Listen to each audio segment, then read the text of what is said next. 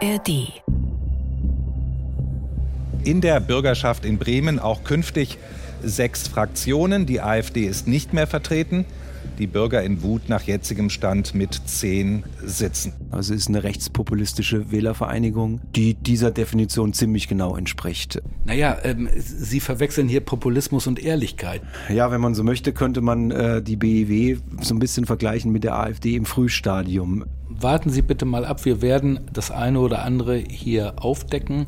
Ähm, genauso wie wir schon das eine oder andere in Bremerhaven in diesem Bereich aufgedeckt haben. Äh, Filz- und Vetternwirtschaft, da waren wir ja auch sehr erfolgreich. Wenn jemand den Punkt vertreten würde, er will hier die Demokratie abschaffen und durch ein autoritäres System ersetzen, dann wäre das sicherlich was, wo wir sagen, ähm, das geht nicht. Gleichwohl ist es so, dass wir jetzt schon ja wenige Tage oder Wochen nach der Bürgerschaftswahl äh, wahrnehmen mussten, dass sie sich auch sehr mühevoll offensichtlich auch gegen ganz rechts außen auch abgrenzen muss.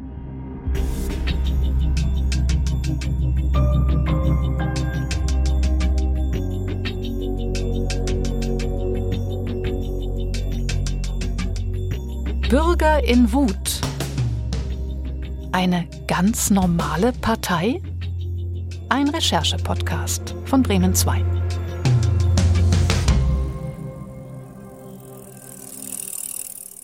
Es ist der 9. Juni 2023. Ich bin auf dem Weg zur Pressekonferenz der BIW, der Bürger in Wut, also des neuen politischen Players in der bremischen Politik. Eine Gruppe von Menschen ist das, die von sich sagt, dass sie das Land Bremen verändern möchte und die bremische Bürgerschaft, also den Landtag in Bremen, in den kommenden vier Jahren mal ordentlich aufmischen will. Zur Erinnerung, diese Partei hat bei der Bürgerschaftswahl am 14. Mai satte 9,4 Prozentpunkte geholt und sitzt jetzt eben erstmals in Fraktionsstärke mit neun Mann in der Bürgerschaft. Das ist fast die Größe der Grünen Fraktion. Eigentlich waren es sogar mal zehn Abgeordnete, aber dazu später mehr, warum es jetzt nur noch neun sind. Dieses Wahlergebnis hat jedenfalls bundesweit für Aufsehen gesorgt, so müssen wir sagen. Auf dieser Pressekonferenz will ich jetzt zum ersten Mal mit den BIW in Kontakt kommen. Die Konferenz wurde kurzfristig verlegt. Eigentlich sollte sie in einem kleinen Hotel im Bremer Stefani-Viertel stattfinden, aber da wollte man die Bürger in Wut dann lieber doch nicht haben und deswegen musste die Partei kurzfristig umdisponieren, musste sich einen anderen Tagungsort suchen und ähm, das hat mit Sicherheit auch mit der Art und Weise zu tun, wie bisher über sie berichtet worden ist.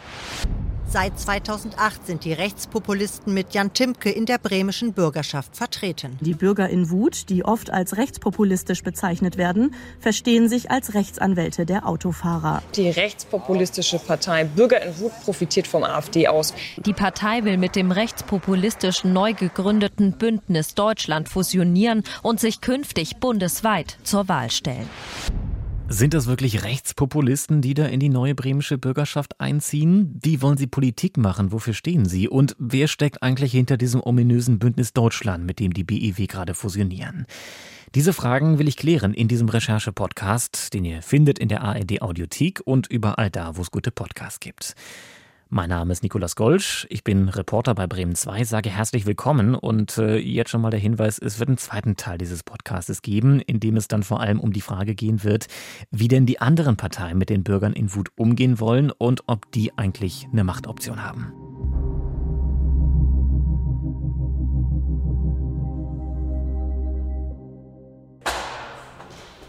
Pressekonferenzen sind eigentlich keine sehr spannende Angelegenheit für Journalisten, vor allem nicht, wenn sie in einem tristen und fensterlosen Raum in einem Hotel stattfinden, wie es hier der Fall ist. Aber trotzdem ist diese Pressekonferenz ein bisschen anders.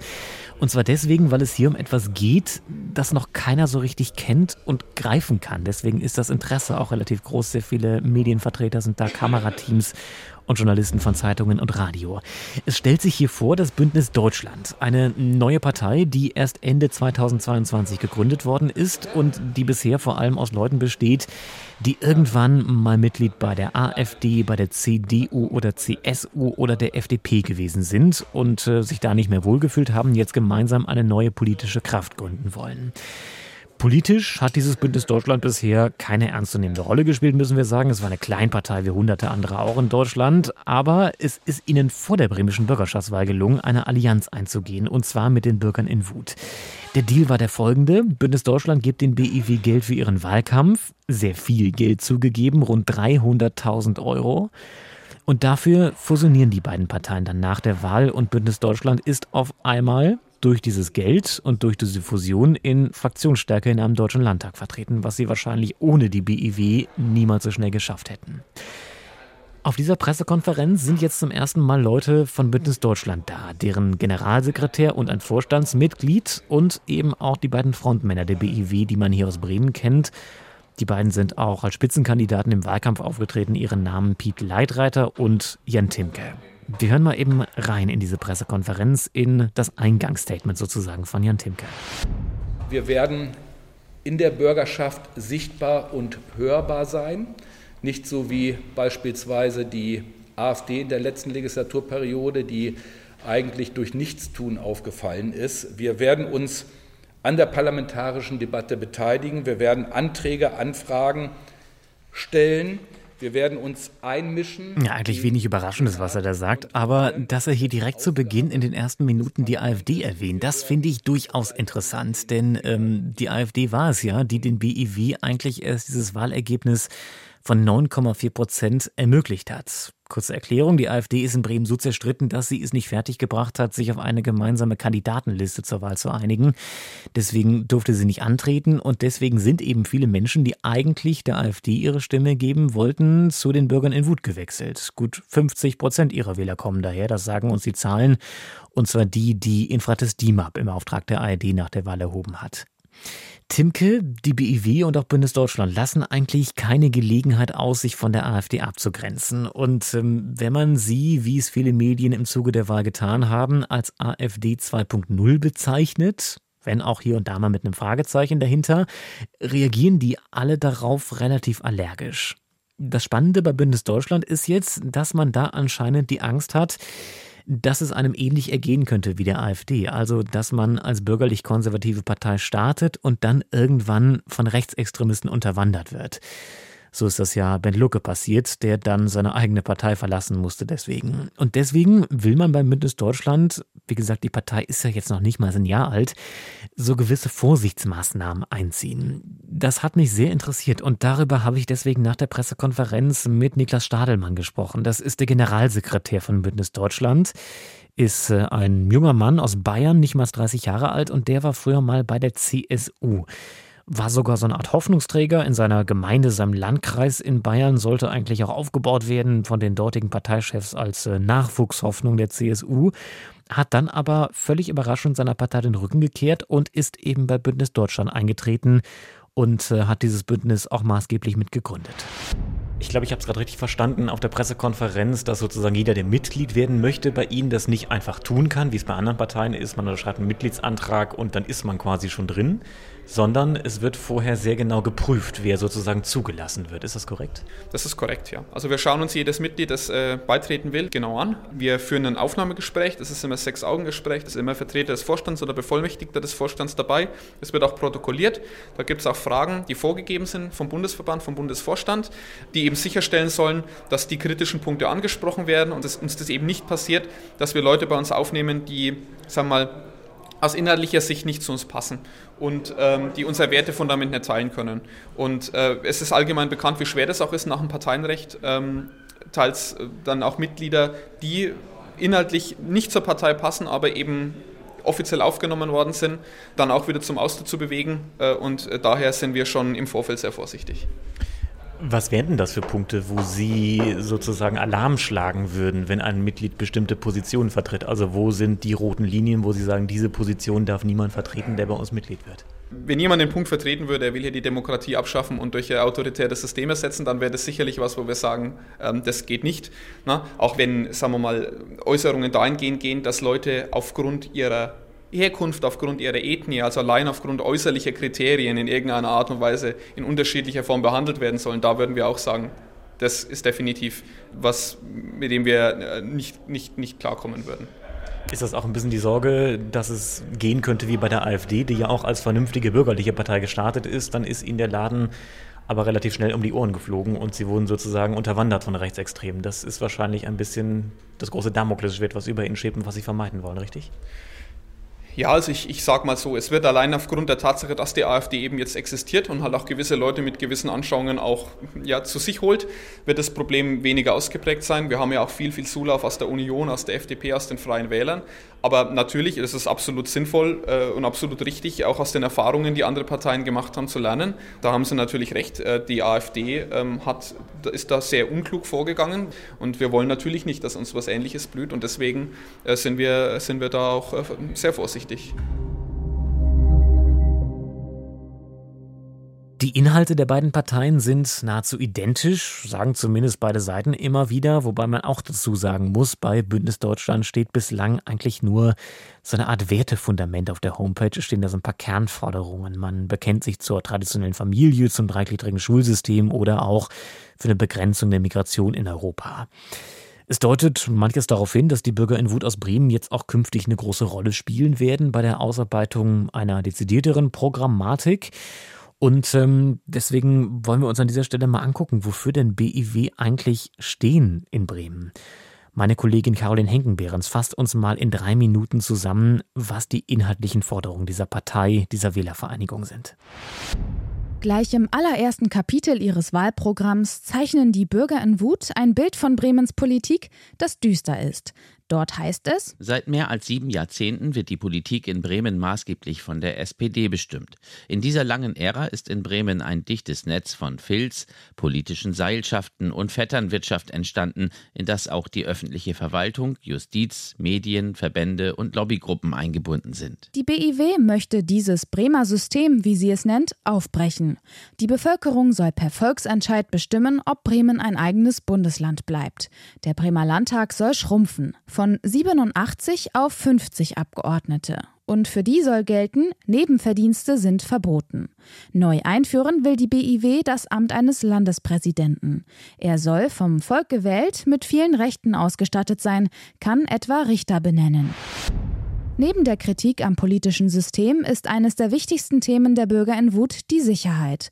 Die Zahl der Straftaten im Land Bremen ist viel zu hoch, findet der BIW-Gründer Jan Timke. Wir haben diese 80.000 Straftaten und hinter jeder Straftat steht natürlich auch ein Schicksal, ein Mensch und ähm, haben aber gleichzeitig äh, die Aufklärungsquote, die bei nur noch 43 Prozent liegt. Das heißt, nicht mal jede, Stra jede zweite Straftat wird aufgeklärt. Die BIW fordert deshalb mehr Personal für die Polizei und dass Reviere in den Stadtteilen rund um die Uhr geöffnet haben. Polizei und Justiz sollen zudem härter gegen Drogendealer, Jugendkriminalität und kurdisch-arabische Clans vorgehen. Oft verknüpft die BIW Sicherheitspolitik auch mit dem Thema Einwanderung. Ein Wahlslogan lautete etwa Messerstecher konsequent ausweisen. Auch in sozialen Netzwerken greift die BIW Kriminalität von Ausländern häufig auf. Von der CDU grenzt sich die BIW auch wegen der Migrationspolitik klar ab. Piet Leitreiter, künftig Vize-Fraktionschef, sagt dazu im Wahlkampf: Ihr seid eine Merkel-CDU, ihr habt die konservativen Werte hier in Bremen verlassen und wir sind die einzige konservative äh, Partei in Bremen, die wertkonservative Ansätze verfolgt.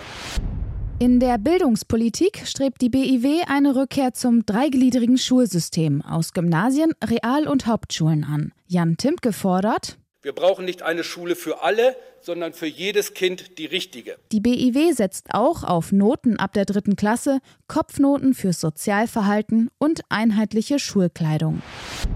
Im Bereich Verkehr setzt die BIW aufs Auto. Wir versuchen, den Autofahrern in Bremen eine parlamentarische Stimme zu geben und sehen uns so ein wenig wie den Anwalt des Autofahrers. Die Umweltzone für Autos will die BIW abschaffen. Eine Zitat Umwelthysterie lehnt die Wählervereinigung ab. Kleiner Überblick über das Programm, mit dem die BIW angetreten sind zur jüngsten Bürgerschaftswahl.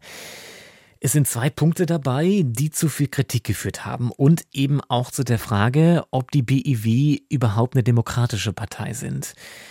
Der alte und neue Bremer Bürgermeister Andreas Bovenschulte hatte für ein bisschen Irritation gesorgt, als er nach der Wahl gesagt hat, er würde jetzt mit allen demokratischen Parteien Gespräche führen. Nur die BIW hat er eben nicht dazugezählt. Wir werden die Auseinandersetzung natürlich aufnehmen, wie wir das mit jeder Partei machen, von der wir ausgehen, dass sie unsere Demokratie nicht äh, in Gänze unterstützt. Und das ist bei Bürgern in Wut auch der Fall. Es gibt einen Rechtswissenschaftler in Bremen, Andreas Fischer-Lescano sein Name, und äh, der kritisiert vor allem die Idee eines Landespräsidenten, den die BIW einführen wollen. Wir haben es gerade gehört. Dieser Landespräsident verstößt nämlich aus seiner Sicht gegen ganz zentrale Verfassungsgrundsätze und äh, könne, so sagt er es, das System aus Checks und Balances durcheinander bringen, also die Gewaltenteilung ausheben letztendlich. Das ist die eine Sache, die Kritik hervorgerufen hat. Die andere ist die Sprache. Wir haben es auch eben gerade schon gehört. Die Formulierung im Wahlprogramm ist unter anderem, die Parteien haben sich den Staat zur Beute gemacht. Ich habe mich in der Bürgerschaft, also der zukünftigen Wirkungsstätte von Jan Timke und Piet Leitreiter, dem Fraktionschef und seinem Stellvertreter, mit den beiden getroffen und auch unter anderem über diesen Kritikpunkt mit ihnen gesprochen. Es gibt ein paar Begriffe in Ihrem Wahlprogramm. Sie hatten mich vorhin gefragt, also wo sozusagen Anzeichen dafür wären, ähm, dass es hier um eine populistische Partei geht. Es gibt so ein paar Begriffe. Das äh, ist jetzt zum Beispiel ein Netz von Filz, von dem Sie reden, von einem Bremer System, wo Sie ähm, von einer eingeschworenen Gemeinschaft schreiben. Also es geht darum, dass es Postengeschacher gibt in der Bürgerschaft und äh, in den Behörden des Landes und der Stadt.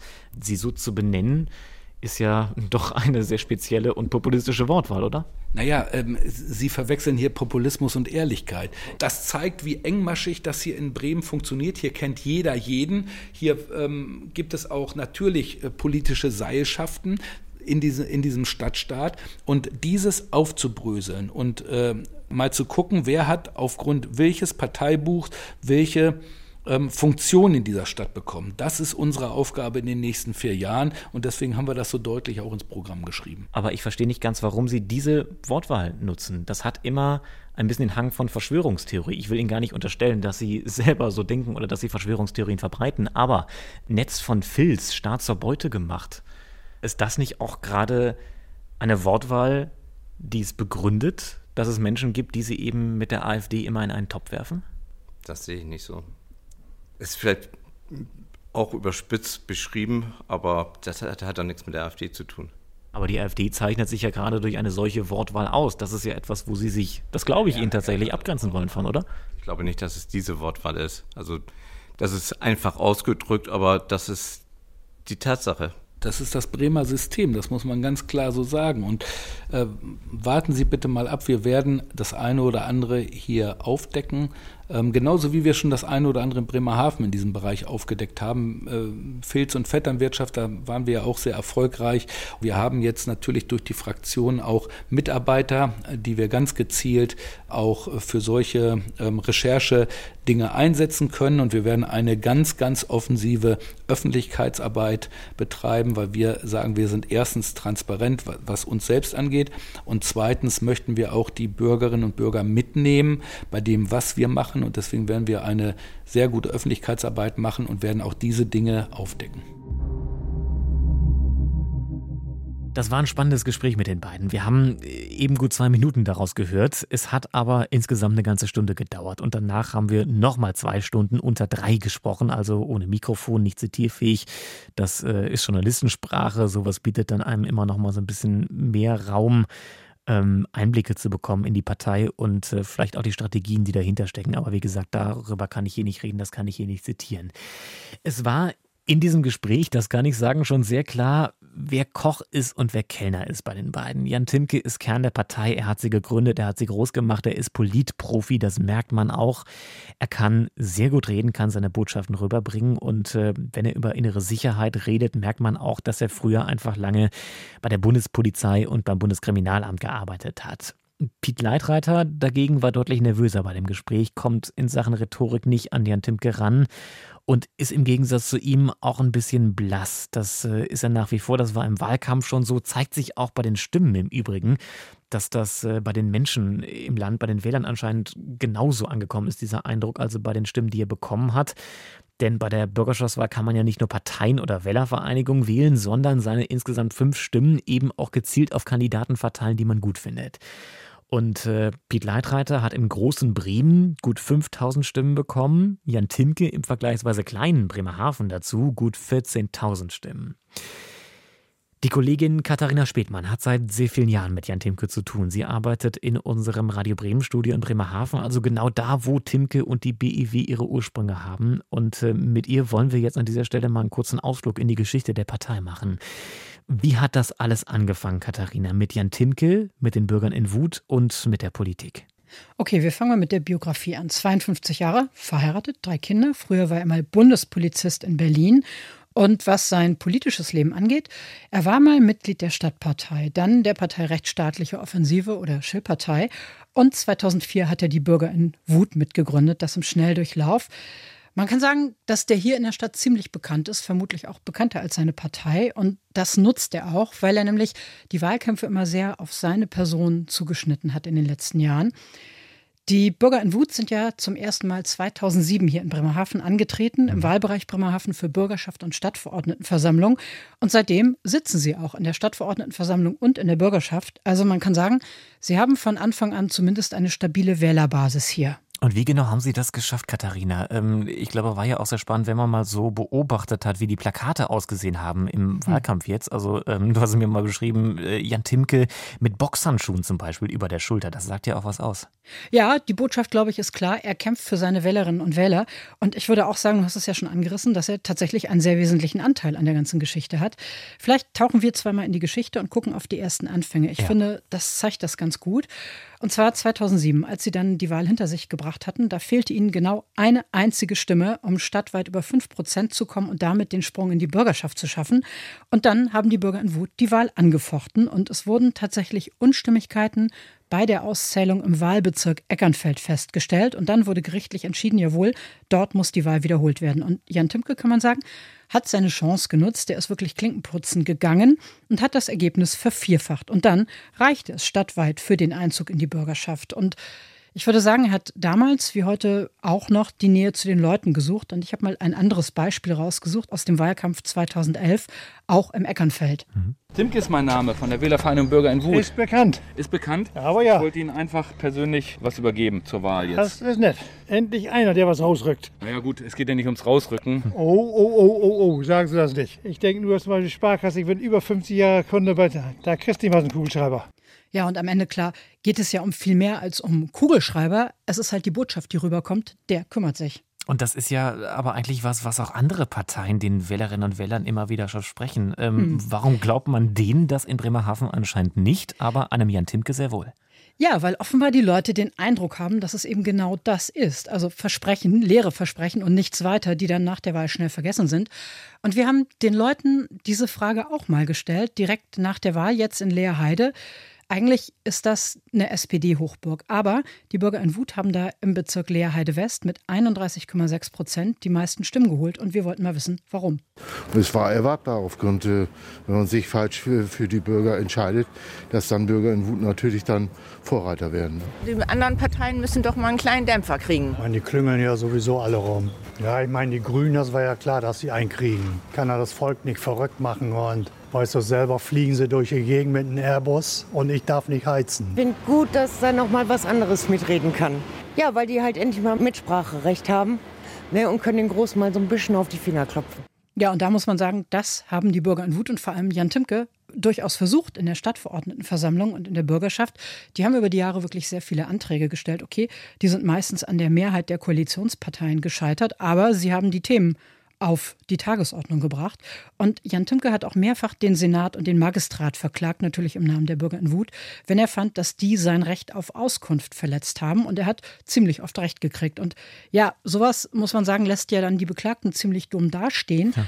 und kommt bei den Leuten aber gut an, weil die sagen, ach, guck mal hier. Und ja, was auch gut ankam, er hatte hier im Sonntagsjournal, das ist so ein kostenloses Anzeigenblatt, eine Kolumne unter der Bezeichnung Klartext. Und die erschien da regelmäßig. Und auch da war die Botschaft klar, würde ich sagen. Rüberkommen sollte, ich bin immer da, auch zwischen den Wahlen, nicht nur zur Wahl. Und die Kolumne hat er, glaube ich, sogar bezahlt, ne? Ja, ja. Ja, ja. Und hat das immer auch auf Instagram gepostet, äh, habe hab ich auch gesehen aus seinem äh, Account. Also da ist er einfach auch sehr präsent. Und ähm, ist ja gerade schon angeklungen bei dir so ein bisschen. Er ist einfach das ganze Jahr im Wahlkampfmodus in Bremerhaven. Und egal wie man jetzt inhaltlich zu ihm steht, da muss man doch schon eigentlich sagen, das macht er schon sehr gut, weil ja. er auch den anderen Parteien und Politikern so ein bisschen den Spiegel vorhält, oder? Wie reagieren die denn darauf? Ja, wir haben mal bei der neuen Bremerhavener Regierungskoalition hier aus SPD und CDU und FDP gefragt, wie die denn jetzt mit diesem Befund aus dem Wahlergebnis umgehen wollen, wie sie sich damit auseinandersetzen wollen. Und wir hören mal, was sie sagen das, was Menschen in dieser Stadt bewegt, rund um die Wärmewende, rund um die Verkehrswende, wenn es um Klimaschutz geht, wenn es um die Schaffung von Arbeitsplätzen geht, wenn es um die Bekämpfung von Kinderarmut geht, um Sicherheit und Sauberkeit, da Menschen Antworten zu geben. Und damit können wir Menschen dann auch wieder überzeugen, in vier Jahren stärker zur Wahl zu gehen und mehr zu wählen und sich auch mehr am politischen Prozess zu beteiligen. Vermutlich viel größer ist die Anzahl der Nichtwähler, die es gilt zurückzugewinnen durch eine Politik des kleinen Mannes, der kleinen Frau. Wir dürfen nicht mehr nur im großen Stile Politik über Legislaturperioden heraus machen, sondern wir müssen uns mit den Alltagssorgen dieser Menschen beschäftigen. Gute Politik, äh, ähm, bessere Bürgerbeteiligung und ähm, am Ende eine handlungsfähige Koalition. Ja, und das waren in der Reihenfolge des Auftretens Martin Günther von der SPD, dann Thorsten Neuhoff von der CDU und Hauke Hilz von der FDP. Hast du das Gefühl, das sind äh, leere Phrasen? Es klang ein bisschen so oder ist da wirklich was angekommen? Ich glaube, das hat schon wehgetan, das Wahlergebnis. Also ich glaube auch, dass man sich da durchaus Gedanken macht. Das ist halt jetzt die Frage, wie das umgesetzt wird, was dabei tatsächlich bei den Leuten ankommt und ja, wozu das am Ende führt. Mhm. Man darf bei dem ganzen, Katharina, ja auch die Sozialstruktur in Bremerhaven nicht vergessen. Das spielt mit Sicherheit auch eine Rolle, wenn wir über die Bürger in Wut sprechen und den Erfolg, oder? Ganz bestimmt. Also man muss ja sagen, Bremerhaven tickt schon anders als Bremen. Bremerhaven, das wissen wir alle, ist eine Stadt mit hoher Arbeitslosigkeit und viele Menschen sind unzufrieden. Und die fühlen sich eben, viele von denen, von den sogenannten etablierten Parteien und auch von der Bremer Landespolitik vergessen und abgehängt und die sind darüber wütend. Und dann kommt so eine Wählervereinigung mit dem Namen Bürger in Wut und nimmt eben genau dieses Gefühl auf. Ja, und wie das jetzt ankommt, wenn die jetzt Bündnis Deutschland heißen, das muss sich zeigen. Wir haben es gerade gehört. Jan Timke will im Vergleich zu anderen Politikern möglichst nah dran sein an den Menschen, nimmt für sich auch in Anspruch, der Einzige zu sein, der diese Menschen in der Politik so wirklich vertritt. Das kommt offensichtlich bei einem Teil der Wähler gut an. Und äh, auch darüber habe ich mit ihm selbst gesprochen bei besagtem einstündigen Gespräch in der Bürgerschaft.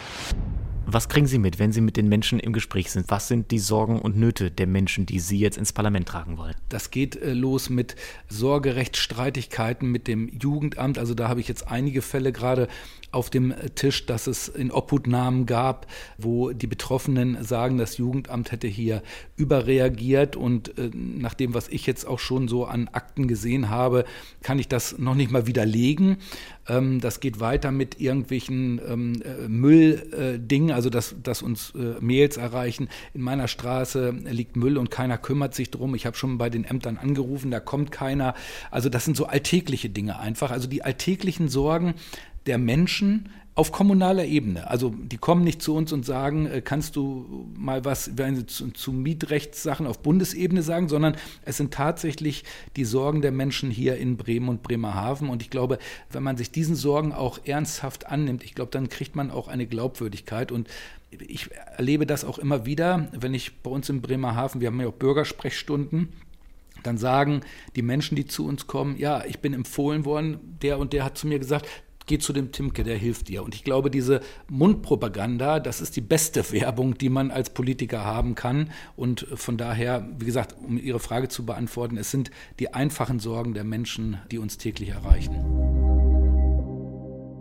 Jan Timke betont immer wieder, dass er selber kein Bürger in Wut ist. Er wird natürlich immer wieder auf die Wut im Parteinamen angesprochen. Keinen Satz hat er, glaube ich, so häufig gesagt wie den, dass er nicht den ganzen Tag mit Schaum vor dem Mund rumrenne, so war sein Vergleich, sondern nur die vertrete, die wütend sind und denen eben eine Stimme geben möchte. Und auch das sagt er ganz offen, deswegen kommt ihm dieser Namenswechsel, der jetzt zustande gekommen ist, also zu Bündnis Deutschland, schon ganz gelegen. Das klingt einfach seriöser, sagt er. Bisher hat Timke als Einzelabgeordneter in der Bürgerschaft gesessen, jetzt ist er Chef einer ganzen Fraktion mit insgesamt neun Mitgliedern. Neun ist die spannende Zahl, denn äh, kurze Rückblende nochmal zum Wahlabend, als Jörg Schönborn da in der ARD die Hochrechnung präsentiert hat. In der Bürgerschaft in Bremen auch künftig sechs Fraktionen. Die AfD ist nicht mehr vertreten. die Bürger in Wut nach jetzigem Stand mit zehn Sitzen. Zehn Sitze, aber nur neun Fraktionsmitglieder. Wie passt das zusammen? Ganz einfach, einen haben sie gleich mal rausgeschmissen und das ist Sven Lichtenfeld. Der ist in Bremerhaven angetreten und auch gewählt worden, sogar mit den Personenstimmen. Also sehr viele Menschen dort in Bremerhaven haben gesagt, wir wollen genau ihm unsere Stimme geben. Es hat sich dann aber nach der Wahl herausgestellt, dass er wohl schon während des Wahlkampfes aktiv die Unterstützung von Rechtsextremen gesucht haben soll.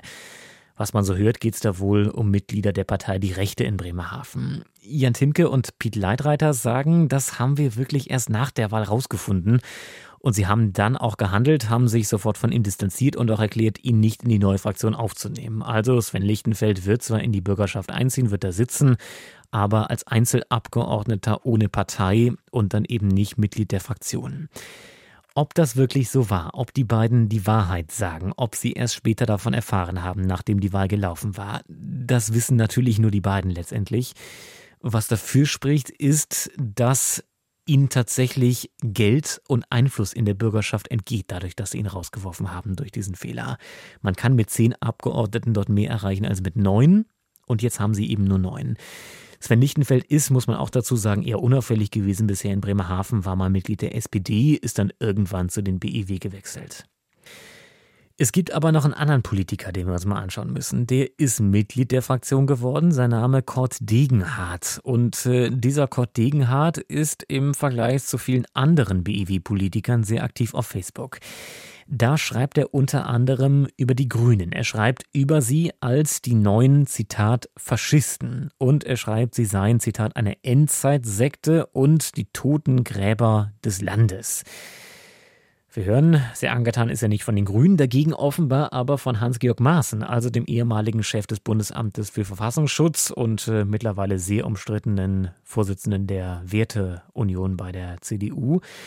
Hans-Georg Maaßen schreibt er wieder Zitat, sei ein kluger Mann und aufrechter Demokrat. Und äh, auch zum Krieg in der Ukraine hat er sich geäußert, hat was gepostet oder kommentiert.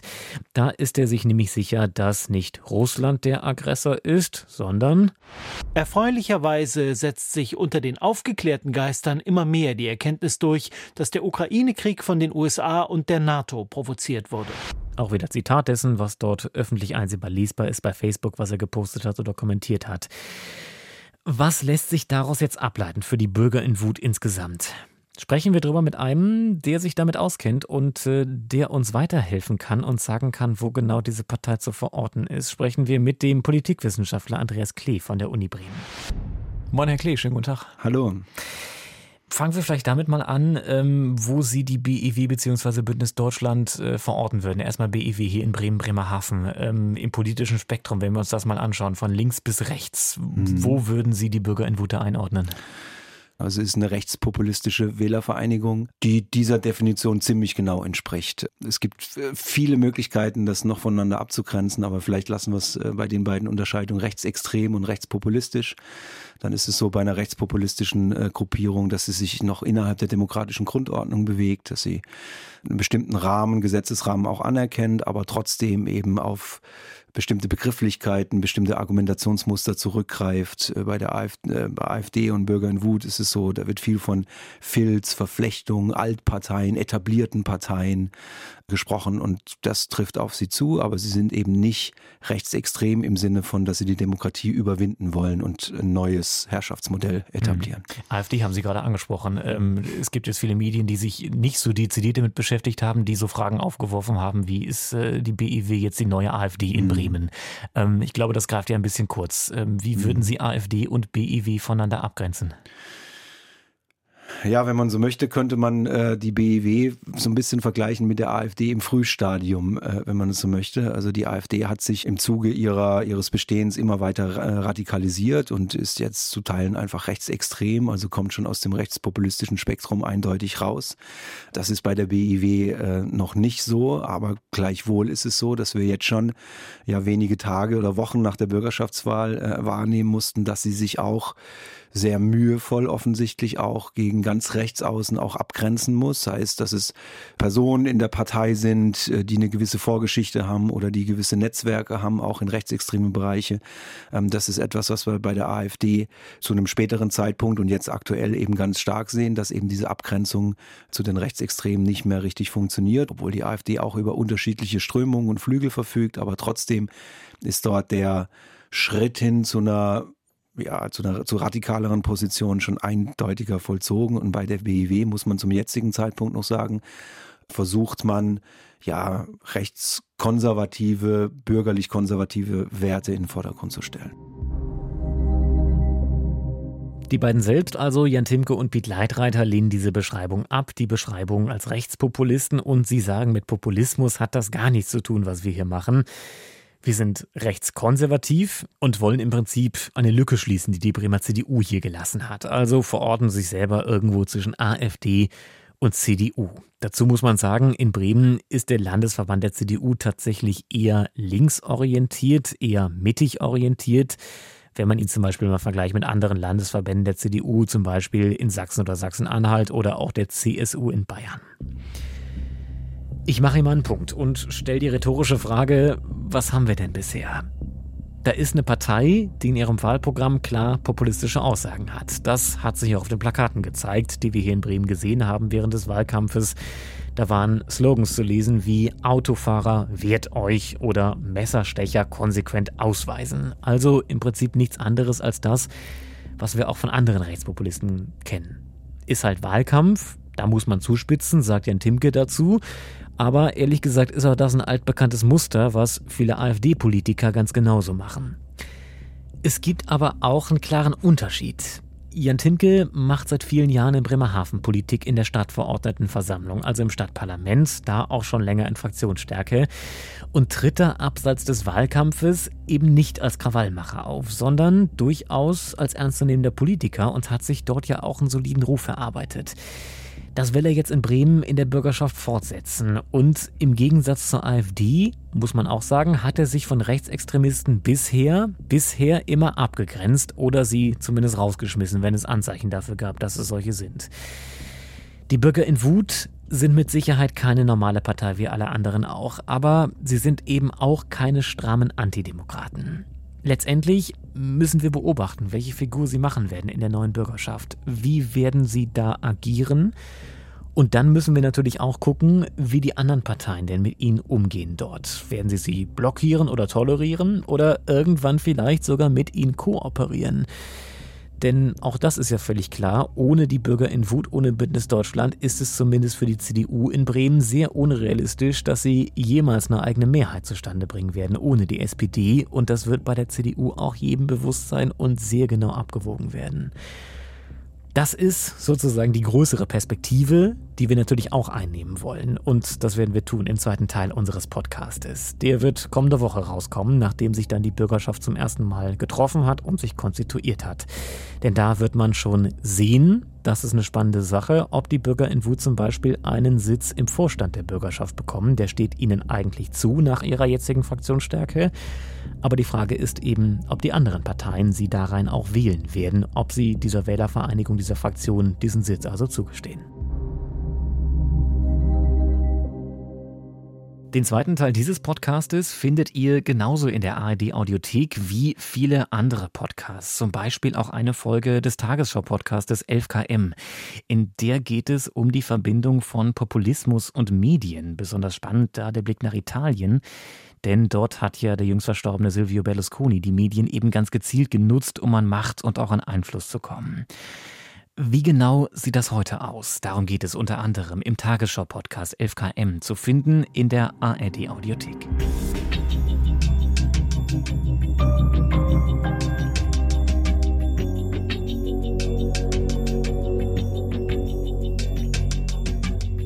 Bürger in Wut. Eine ganz normale Partei? Ein Recherche-Podcast von Bremen 2.